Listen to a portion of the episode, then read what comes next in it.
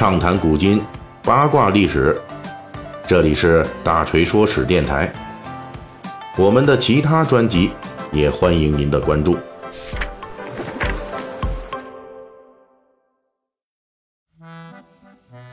今天是十一月七日，后天也就是十一月九日，是世界文学史上一位著名作家的诞辰二百周年的纪念日。这个人就是俄罗斯文坛巨人屠格涅夫。本期咱们就聊聊这位文坛巨人的传奇故事。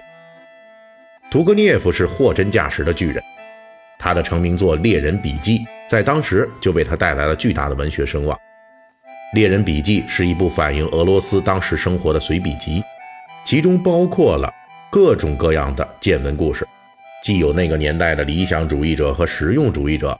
还有思维混乱的空谈者和洞察事物的聪明人，还有诡计多端的狡诈者和逆来顺受的老实人。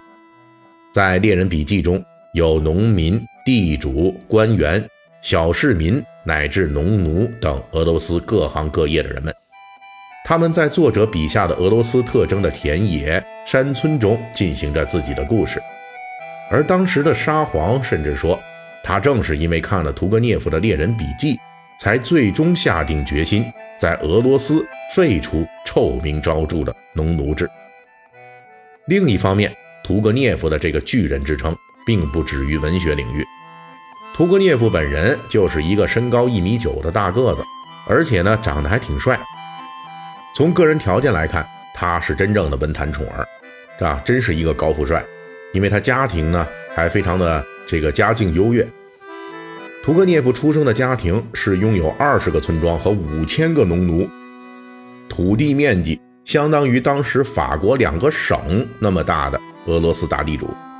屠格涅夫用自己的家财培育了自己的慷慨之名，他周游欧洲各国，在巴黎买别墅，收藏各种名画，同时对帮助他人毫不吝啬。他给巴黎的俄罗斯艺术家协会提供资金，开设侨民图书馆等等。高富帅属性的屠格涅夫朋友也特别多，他与普希金、果戈里这样的文坛巨匠有一面之缘，狄更斯等人奉其为上宾，而他的朋友圈里面呢，就写满了托尔斯泰、托斯妥耶夫斯基、雨果、福楼拜、莫泊桑、龚古尔兄弟、左拉、都德等等，啊，都是这些著名的作家，在当时。屠格涅夫就被评价为俄罗斯第一位具有欧洲声誉的文学家。在后世文学评论家眼中，屠格涅夫是一个充满矛盾的作家。他生于农奴制下的上流社会家庭，却对农奴制和贵族的腐朽给予坚决的批判。他敏锐地看到了俄罗斯社会中的各种弊端，并在作品中予以反映，却又在实际工作中刻意地与激进的革命保持着距离。他聪明敏锐，却又敏感脆弱，对人友善真挚，但是也跟自己的朋友发生过不少尖锐的争执。也许这种矛盾正是屠格涅夫文学创作的痛苦来源吧。在这儿呢，我们又要开始八卦屠格涅夫的一些文学之外的故事。在开始八卦之前，咱们必须解释一下，按照世界三大短篇小说巨匠之一的莫泊桑的说法。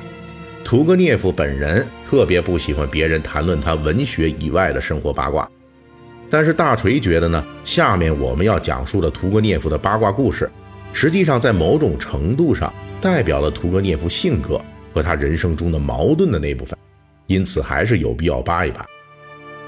这爱情描写啊，在屠格涅夫的作品中占有重要比例，不过他笔下的男女爱情基本上都是悲剧向结局。有人说。这跟屠格涅夫个人的爱情故事有极大的关系。屠格涅夫一生没娶媳妇儿，不过呢，他却有一个女儿，另外还有一个毕生的异性好朋友，也就是屠格涅夫一生追随的女歌唱家波琳娜。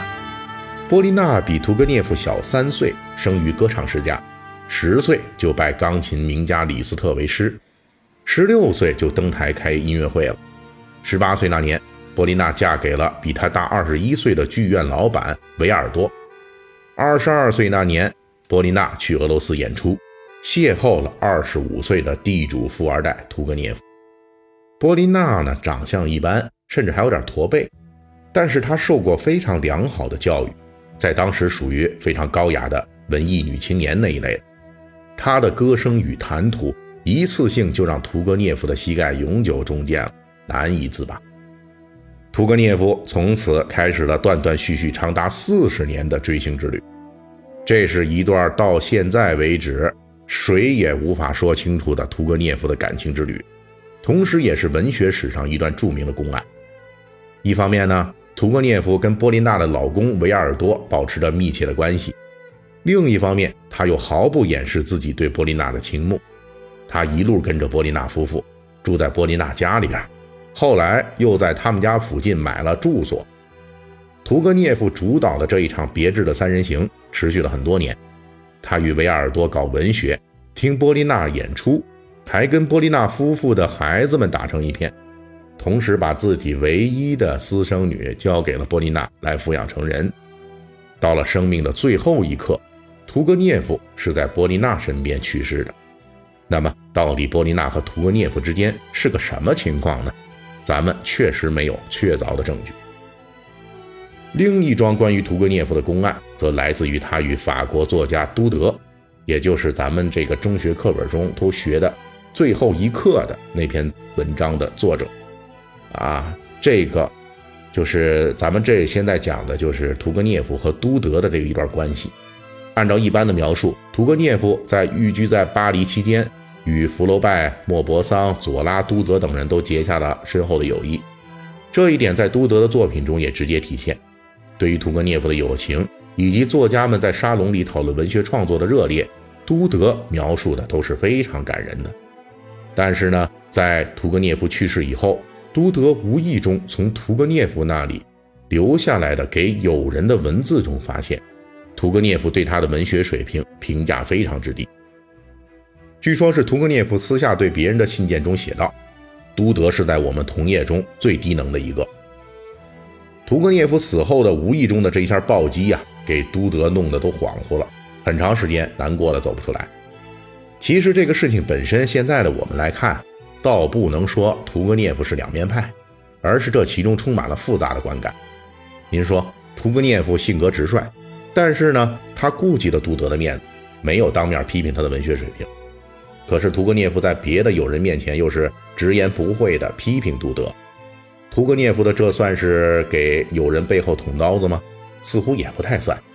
显然，屠格涅夫是把自己对都德的个人友谊。和对都德个人的文学造诣的评价分得很清楚，友谊归友谊，专业水平归专业水平。可是呢，屠格涅夫肯定也知道，这个评价一说出来，都德肯定非常不高兴，所以他一直都瞒着都德。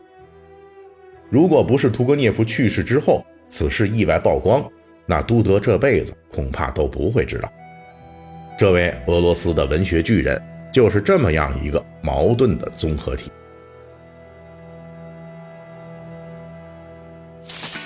好，咱们正文讲完了，这不是快到双十一了吗？大锤给您弄了点福利来，各位啊，您下载一淘 APP，一二三四的一，淘宝的淘，这可不是什么乱七八糟的软件啊，这是阿里旗下专门给大家送返利福利的 APP。您下载一淘，打开登录以后，在搜索框输入“大锤发红包”五个字，就可以领取八元的购物红包，同步到淘宝购物车，想买啥买啥。好嘞，希望您听我说史听得乐呵，双十一剁手也剁得开心。本期大锤就跟您聊到这儿，喜欢听您可以给我打个赏。